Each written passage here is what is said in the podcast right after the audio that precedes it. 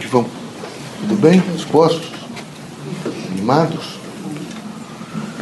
Vejam, meus amigos, nesse, nesse caminhar da Terra, o grande significado é vocês guardarem sempre a diversidade.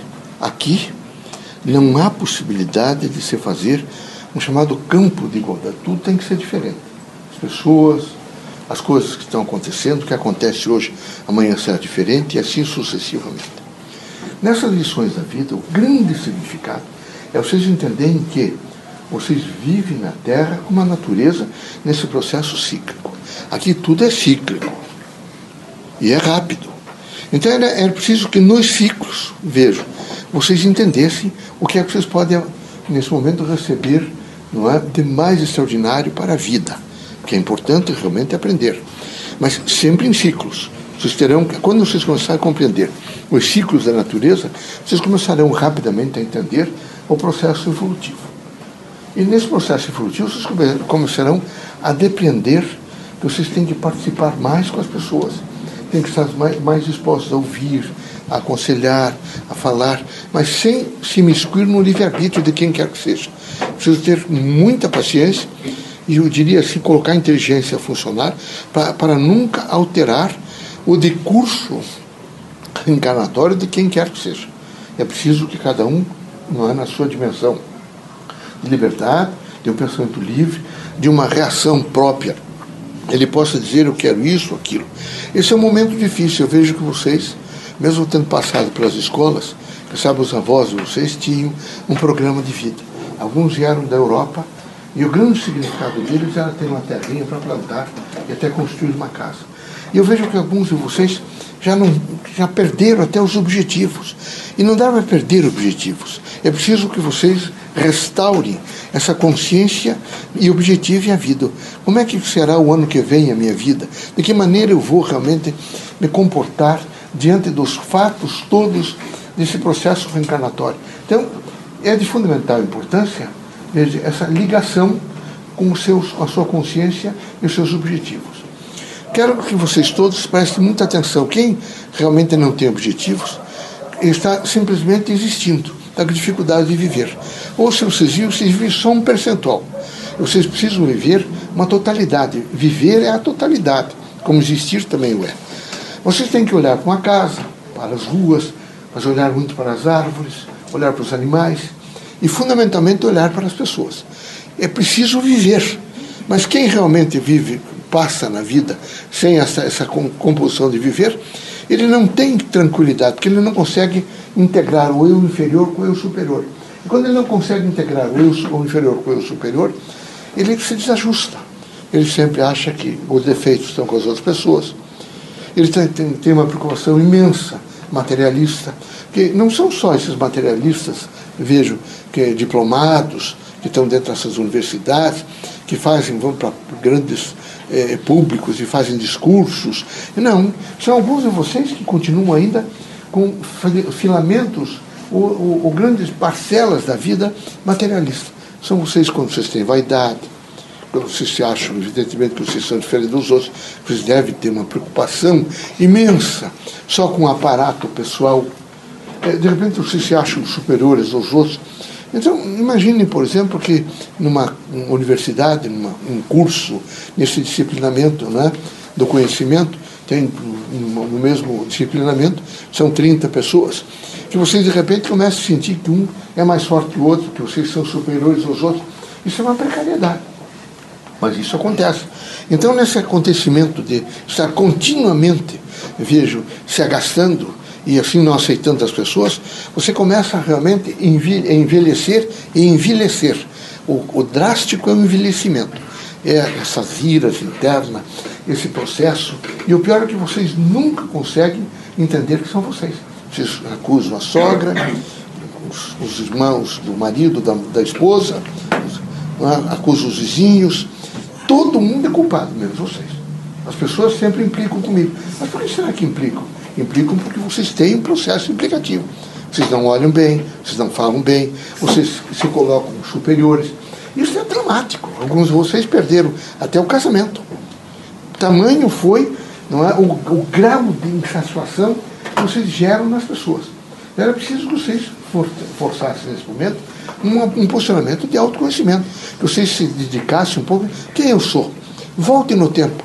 Uma criança, por exemplo, de sete anos, você já conhecia alguma coisa. A mãe, o pai, converse os vizinhos, evolua um pouco até chegar, por exemplo, não, não, não dá para alcançar todos os, os estágios, mas alguns dá para alcançar. Quando estiverem já no estágio adulto, estão pensando, procurem ser adultos. É horrível, por exemplo, um casamento onde alguém chega em casa, você falou com quem hoje? Não é possível uma coisa dessa. É casamento é confiança. Casamento é a dignidade do apoio. Casamento é a renúncia voluntária, intensa, intrínseca e que traz, evidentemente, a cada um equilíbrio. Casamento tem que ser paz.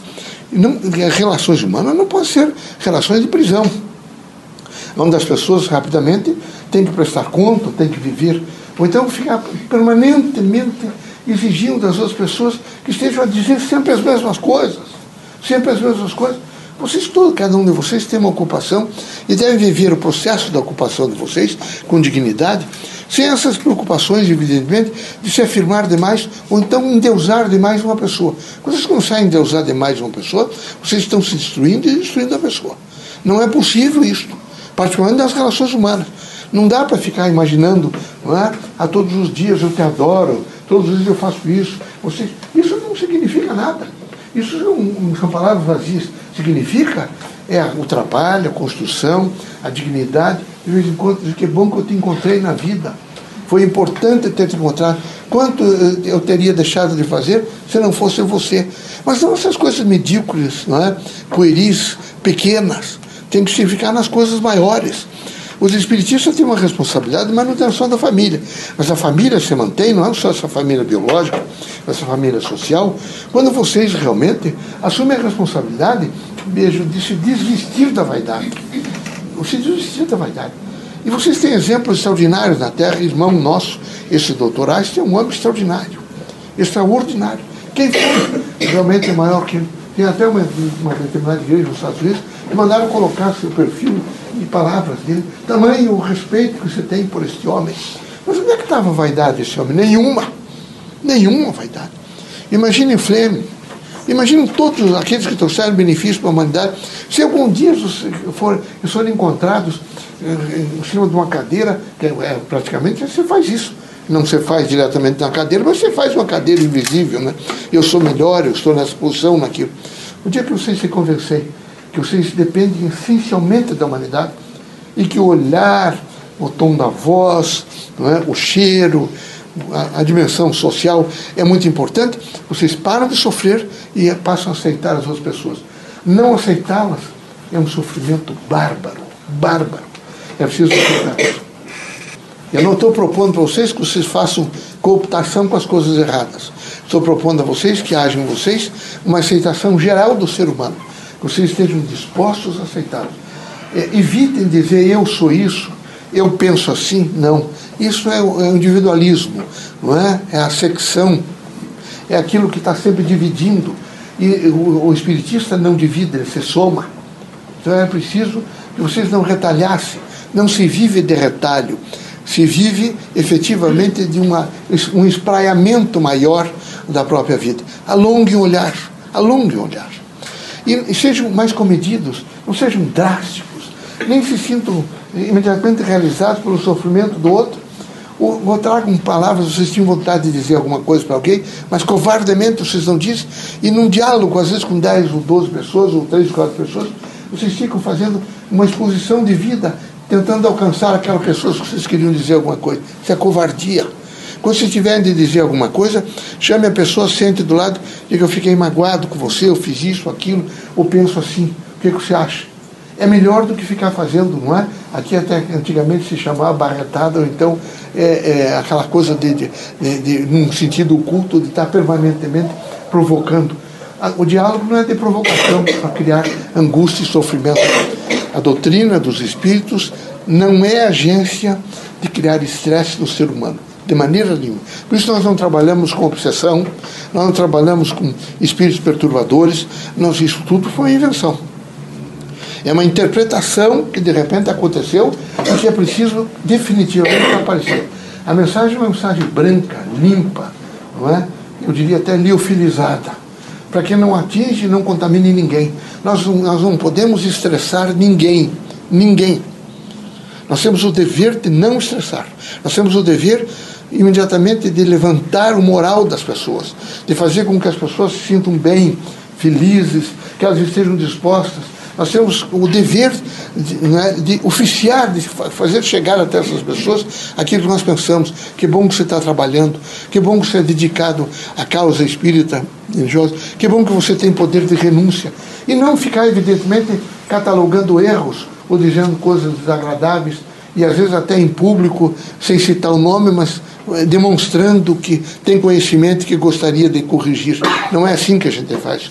O bom educador, vejo, transfere evidentemente valores através do exemplo construtivo. O exemplo não é nada, é tudo na vida humana. Os espiritistas não podem provocar estresse no mundo. Veja, vocês estão extremamente estressados nos centros urbanos. É, os, os grandes tecnólogos, esse regime, evidentemente, de pensamento tecnológico, não levou nem em consideração né, os espaços estruturados geológicos da Terra. Enquanto os cursos de engenharia têm é, é, disciplinas como resistência de materiais, aqui vocês constroem prédios enormes. Tem um determinado prédio lá no Oriente, onde você pode nem abrir janela, que pode fazer sucção e efetivamente morrer, desaparecer fisicamente. Porque vocês não levam mais em consideração estrutura de meio e organismo, põe a estrutura imediatamente organismo. É, é evidente que vocês provocam estresse aqui, por exemplo, para sapos, para grilos, para moscas, para pássaros mais diversos, é, correntes de ar. Então, é evidente que isso vai abater em vocês. Quanto mais vocês, nesse momento, provocarem variáveis que não estejam dentro da suportabilidade da estrutura e da organização, mais vocês vão provocar estresse. E também isso você faz com linguagem. Também você faz, evidentemente, com propostas, às vezes desumanas e impiedosas, que é feito no sentido, evidentemente, de ter uma autopromoção. A doutrina dos espíritos quer vê-los agenciando uma ordem nova. E a ordem nova é uma ordem que tem como suporte o amor, a fraternidade e a luz. Vocês terão necessariamente estar preparados, ou aqui ou do lado de cá. Porque até 2050, vocês estão com salto quântico nesse momento. E ele, ele colocou vários ovos. Eles vão ser fecundados. E até 2050, e vocês terão um outro salto, que é o salto cultural e o cultural espiritual. Nós, espíritos, dizemos não é, que cultura não é, não é mais do que a representação é, do espírito na sua dimensão, evidentemente, daquilo que é natural. Nós estamos sempre dizendo que o ator, o portador da cultura e da civilização é o espírito. Se é o espírito, é preciso que vocês todos entendam que se avizinha um novo tempo, um tempo onde vai ser possível falar de paz, onde vai ser possível falar de amor e de mais respeito às pessoas. Mas para isso vocês todos, e particularmente os espíritas, devem estar absolutamente não é, em consenso, em, em absoluto equilíbrio, particularmente para aquilo que se chama cíclico, entrópico. É muito importante a entropia. É, tem que lavar a louça todo dia e suja-se outra vez, isso é entrópico. Tem que fazer isso é entrópico, não é? Tem que cortar a grama pelo menos de 15 15, é entrópico. Esses serviços modestos tiraram, evidentemente, do rol daqueles que têm as, as grandes significações sociais. São os doutores, são os, os homens do marketing, são as pessoas políticos, não é? e os modestos praticamente nem existem. Não é? Os seus guardaposas, nada. É como se isso não existisse. Isso é a base da vida. E é preciso pensar nessa base da vida. Enquanto não se retornar a uma conceituação cíclica, a vida não tem a representação, a representação autêntica que deve ter. Que Deus abençoe vocês, que Jesus os ilumine, vocês não se estressem e não estressem ninguém. E se estressa pelo sentimento, pelo pensamento, pelas palavras e pelas ações. É preciso não estressar. É preciso saber viver e sofrer a convicção espírita. Quem não sabe viver e sofrer a convicção espírita está a todo instante fazendo variáveis e provocando estresse. Eu acho até que, quem sabe, não, você tem, não tem prontidão para ouvir as mensagens e as metáforas e imediatamente processá-las. E aqui não se canta hino, mas se aprende e se compõe uma ordem de educação de transformação pessoal. E nós queremos que vocês todos entendam isso, mas entendam muito. E para entender isso, é preciso ter maturidade e capilaridade. Capilaridade porque vocês devem estar sempre abertos para ouvir mensagens e processá-las. Não adianta ouvir o Leocádio falou isso, falou aquilo, o irmão Antônio fez aquilo, vocês não processam, não adianta nada.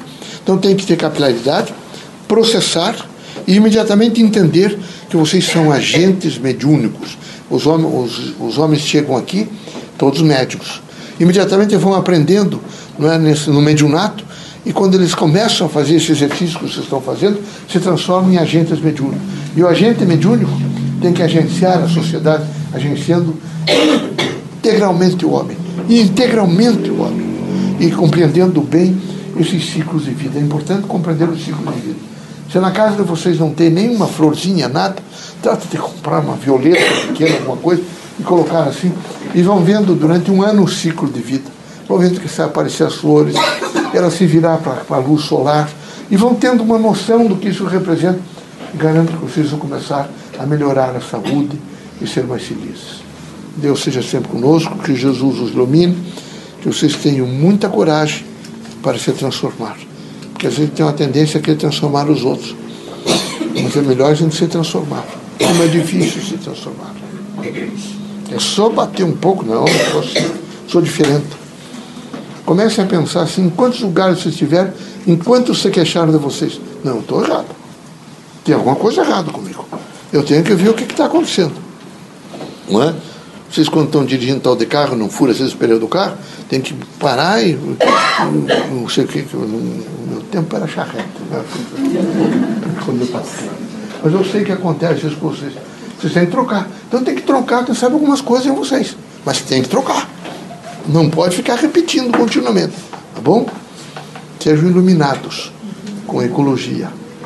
Se ilumine com a natureza. Por favor, olhem bastante para as árvores, para os pássaros, mas olhem. Vejam os ciclos todos. Coisa mais linda, eu vi lá no teu terreno, Santiago. Flores e laranjeira, isso, aquilo. Veja essa transformação. Cada vez pois é, mais. pois é, aquilo é muito bom. Muito bom, minha filha, sabe? Excelente. Tá bom? Vamos trabalhar. Sejam felizes, muito felizes.